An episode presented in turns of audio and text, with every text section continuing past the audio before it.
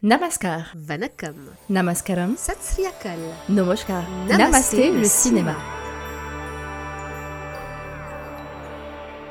Nous sommes le lundi 15 janvier 2024 et voici les actualités du grand et du petit écran indien décryptées en exclusivité par Bolienko. Salut Elodie, comment tu vas? Coucou Asma, très bien et toi? Écoute, à part le fait que je me sois bloqué le dos, euh, disons que je pète la forme. J'ai appris ça, ma pauvre. Ça va aller pour notre podcast? Oui, je te remercie de ton inquiétude. Je me suis bardée d'antidouleurs, j'ai fait une bonne nuit de sommeil, et vu ce qu'il y a à l'ordre du jour, je ne pouvais décemment pas manquer ça. En effet, à l'occasion du sujet d'actualité de cette semaine, toi et moi avons repris une vieille tradition, le visionnage simultané à distance. Mais avant de vous en dire plus, un peu de contexte. Asma Plusieurs articles sont sortis ces derniers jours, notamment du Courrier international, concernant le retrait du film tamoul Annapurani, The Goddess of Food, de la plateforme Netflix. La question étant, qu'est-ce qu'ils ont bien pu reprocher à ce film Eh bien, comme tu t'en doutes hélas, chère Elodie, les extrémistes hindous ont encore frappé.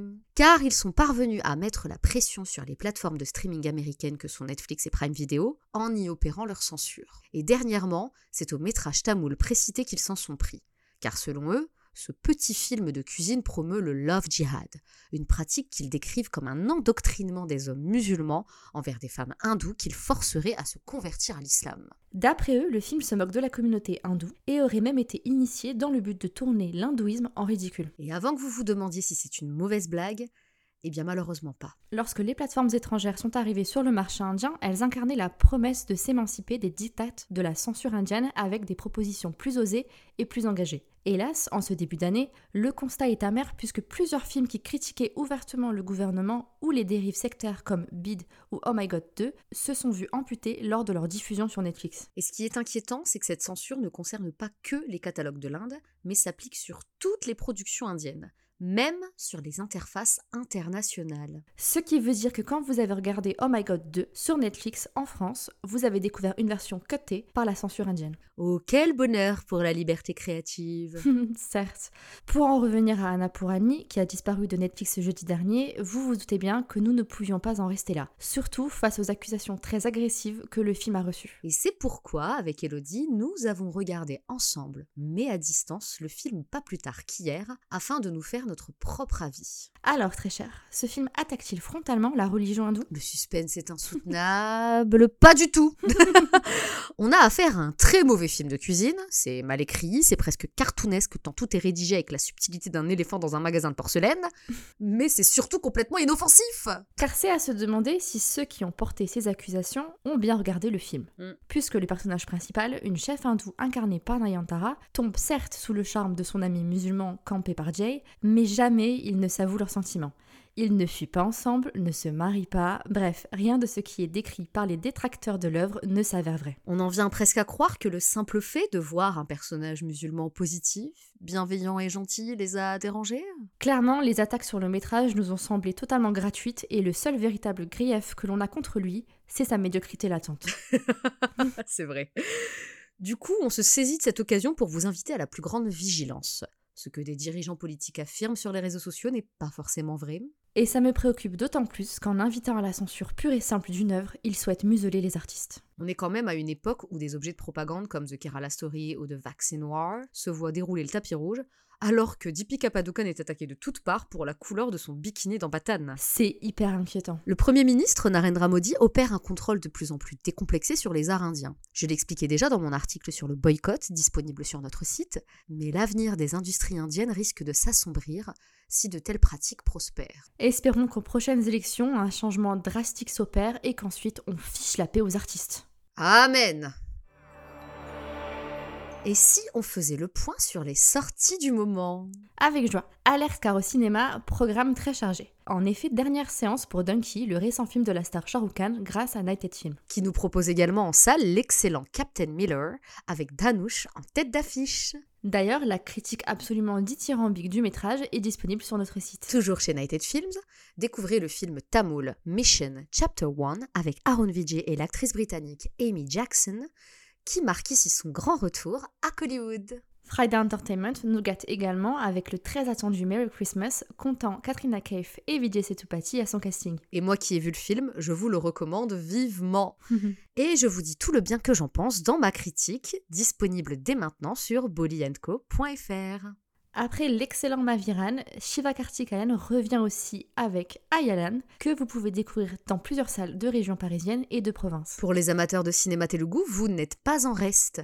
Déjà avec Seindav, le nouveau film de Venkatesh proposé par Friday Entertainment. Le nouveau distributeur du marché Filmi Distribution apporte également sa pierre à l'édifice avec deux films de Tollywood, Hanuman et Guntur Karam, et ce depuis le 2 janvier. Enfin, petit détour par la SVOD avec la sortie sur Netflix de la série Killer Soup, avec Konkona Sen Sharma et Manoj Bajpayee, qui reçoit déjà de très bonnes critiques. Je confirme, c'est complètement barge et on adore. Pourrons-nous en dire autant du projet à venir de cet épisode?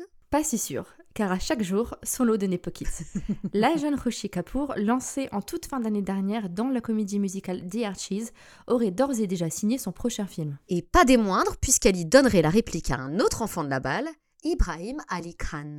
Vous êtes certainement déjà tombé sur des photos et vidéos du fils de Saif Ali Khan, qui doit également tourner un thriller aux côtés de Kajol et de Prithviraj. Et c'est vrai qu'il ressemble à s'y méprendre à son célèbre papa. Réalisé par la cinéaste débutante Shona Gotham, le projet constituerait une comédie romantique et sortirait directement sur plateforme. Il serait par ailleurs produit par la nouvelle filiale de Karan Johar, Dharmatic. Ajoutons à cela le fait que Sunil Shetty y tiendrait un rôle majeur face aux deux jeunes comédiens. Le népotisme, pourtant si décrié, n'est donc pas près de prendre fin. Et s'il n'est pas question de mettre tout le monde dans le même panier, puisqu'il y a eu des enfants de stars qui ont prouvé leur talent, on se demande quand même si Bollywood ne va pas droit dans le mur en systématisant le recours à des gosses de stars inexpérimentés. D'ailleurs, au box-office, ça donne quoi? En 2023, 6 enfants de la balle étaient les têtes d'affiche des 10 plus gros succès de l'an. Alia Bhatt avec Rocky Rani Ki Kahani, Salman Khan avec Tiger 3, Rambir Kapoor avec Animal, Vijay avec Leo, Sunny Deol avec Gadar 2 et Prabhas avec Salar. Tous sont donc des acteurs expérimentés et installés dans l'industrie depuis au moins 10 ans. Alors, est-ce encore un gage de succès? Difficile à dire, d'autant que la jeune génération a tout approuvé. Et même si elle continue à être productive, rien ne nous dit qu'elle sera en mesure de marquer les esprits comme ont su le faire les comédiens précités. Eh bien, bon courage à eux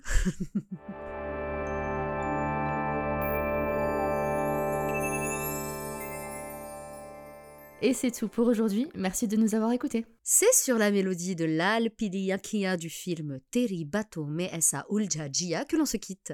L'occasion pour moi de vous rappeler que cette comédie romantique avec Shahid Kapoor et Kriti Sanon sortira en Inde le 9 février prochain.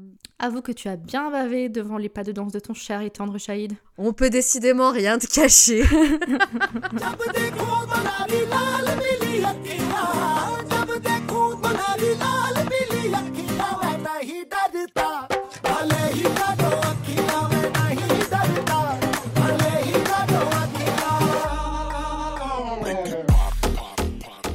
Merci d'avoir écouté Namasté le cinéma. C'était Elodie et Asma du magazine Bolianco. On espère que cet épisode vous a plu. Si vous aimez notre podcast, c'est le moment de vous abonner, de partager, de commenter, de liker ou encore de donner une petite note sur votre plateforme d'écoute favorite. Nous vous rappelons que tous les liens vers les bandes annonces, les articles et la chanson de la semaine sont disponibles en description et dans la version retranscrite de cet épisode que vous pouvez retrouver sur www.bolienco.fr. Et si vous n'êtes toujours pas lassé d'entendre nos voix, nos fous rires et nos coups de gueule, alors rendez-vous lundi prochain dans Namasté, le cinéma.